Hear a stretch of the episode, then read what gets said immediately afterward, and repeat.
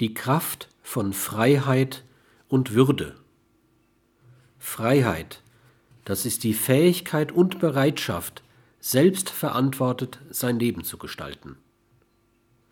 Gerechtigkeit, das ist die Fähigkeit und Bereitschaft, einem jeden Menschen sein Recht zuteilwerden zu lassen. Würde, das ist die Fähigkeit und Bereitschaft, einen Menschen niemals zum bloßen Zweck, sondern immer auch zum Ziel seiner Handlungen zu machen. Freundschaft, das ist Fähigkeit und Bereitschaft, dem Freund angenommen sein und Geborgenheit zu vermitteln.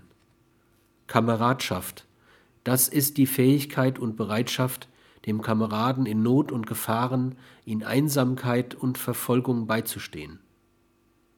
Und alle anderen Eigenschaften, die in Interaktionen zugesprochen oder durch sie geschaffen werden können.